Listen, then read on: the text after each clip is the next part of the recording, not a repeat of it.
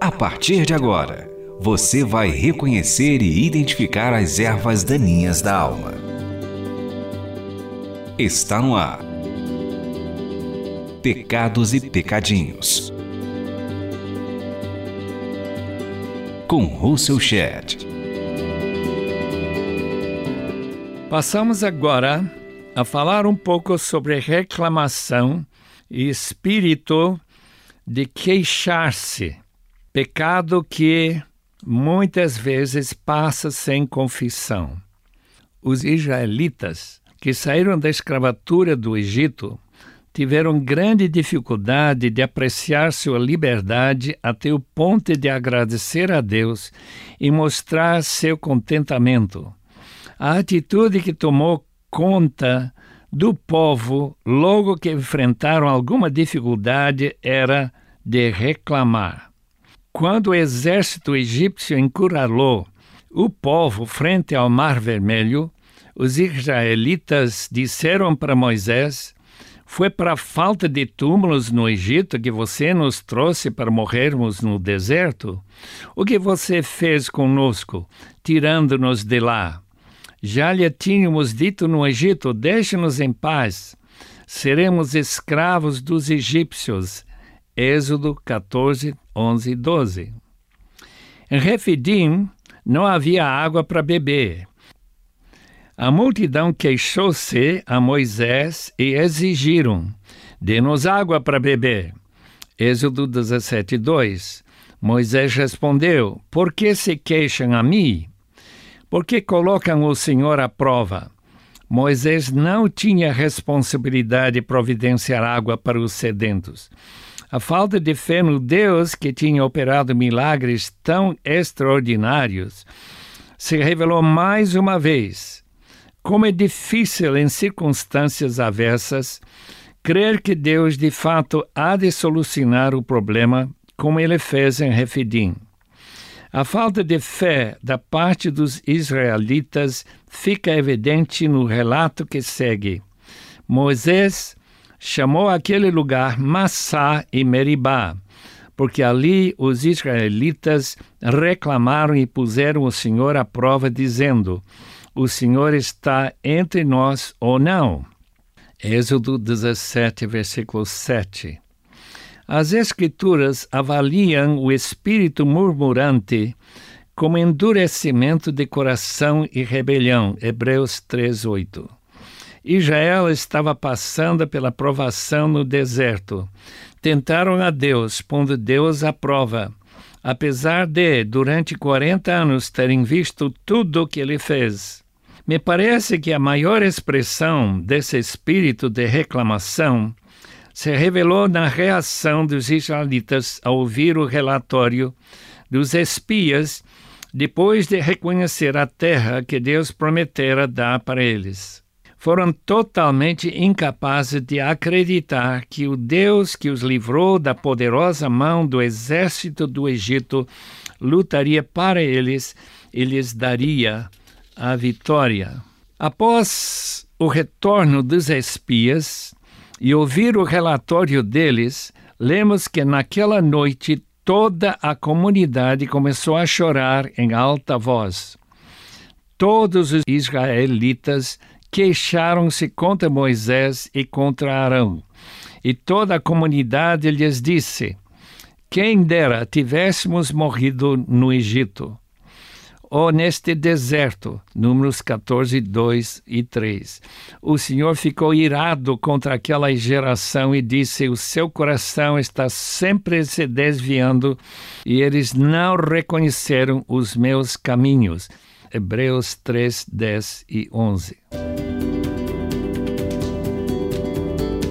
Esse é o programa Pecados e Pecadinhos para limpar a terra do coração.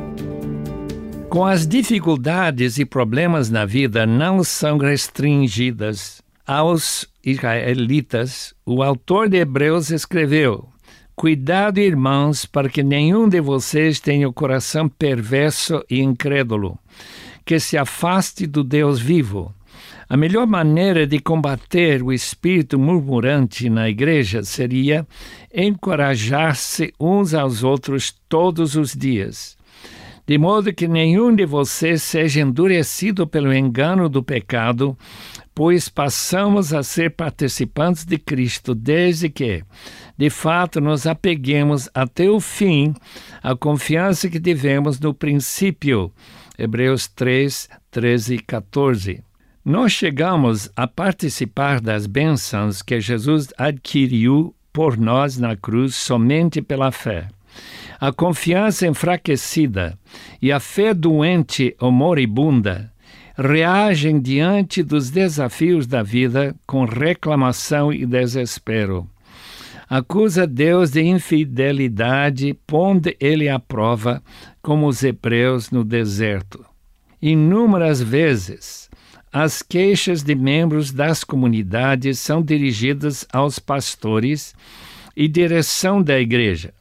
Em alguns casos, os líderes são claramente culpados, mas em outros, as reclamações revelam apenas o espírito pecaminoso de cristãos que se desviam e não reconhecem os caminhos do Senhor. Hebreus 3:10. A única saída tem de ser o reconhecimento do pecado e o arrependimento sincero. Reclamar e imitar os israelitas que saíram do Egito com corações incrédulos provocam a ira de Deus. Pode-se esperar a disciplina dele. Por outro lado, aquelas comunidades em que os membros humildemente encorajam seus irmãos diariamente imitam a José e Caleb. Disse o Senhor: Como meu servo Caleb tem outro espírito e me segue com integridade, eu o farei entrar na terra que foi observar, e seus descendentes a herdarão. Números 14, 24. Identifique aqui os seus pecados e pecadinhos. A reclamação dos israelitas geralmente se expressou contra Moisés. No deserto, toda a comunidade de Israel reclamou a Moisés e Arão. Disseram-lhes: Quem dera a mão do Senhor nos tivesse matado no Egito. Lá nós sentávamos ao redor das panelas de carne e comíamos pão à vontade. Mas vocês nos trouxeram a este deserto para fazer morrer de fome toda esta multidão. Êxodo 16, 5. Reclamações como essa desencorajam qualquer líder que Deus coloca na frente de uma igreja, missão ou projeto cristão.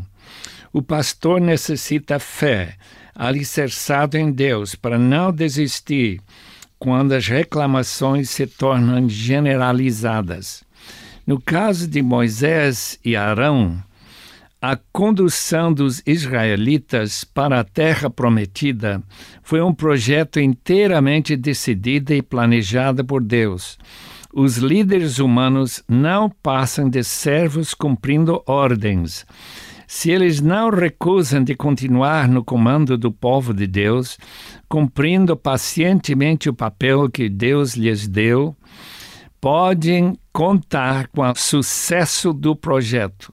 Por outro lado, se alguém toma esta honra para si mesmo, sem um chamado por Deus, Hebreus 5:4, não deve pensar que seu esforço será abençoado por Deus. Você está ouvindo Russell Shedd falando sobre os pecados e pecadinhos.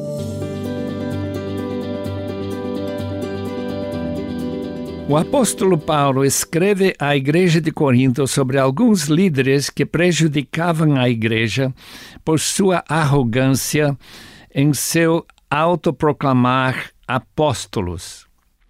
Continuarei fazendo o que faço, a fim de não dar oportunidade àqueles que desejam encontrar ocasião de serem considerados iguais a nós nas coisas de que se orgulham pois tais homens são falsos apóstolos, obreiros enganosos, fingindo ser apóstolos de Cristo. 2 Coríntios 11, 12 e 13. Há reclamações completamente legítimas e há aqueles que carecem de fundamento. Paulo reconheceu as falsas credenciais que alguns líderes inventaram para manipular a igreja em seu favor.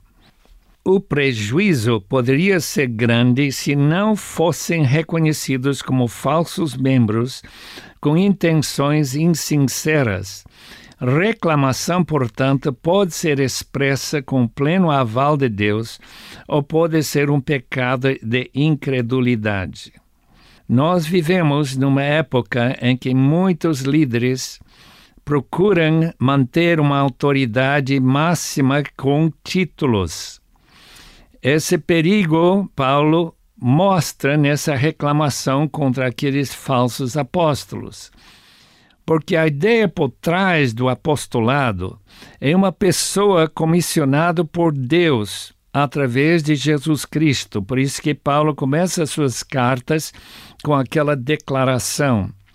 O resultado é que talvez, talvez haja necessidade de reconhecer que o apostolado é de fato um termo bíblico para reconhecer alguém que tem autoridade para não somente escrever escrituras, mas também falar sobre o futuro.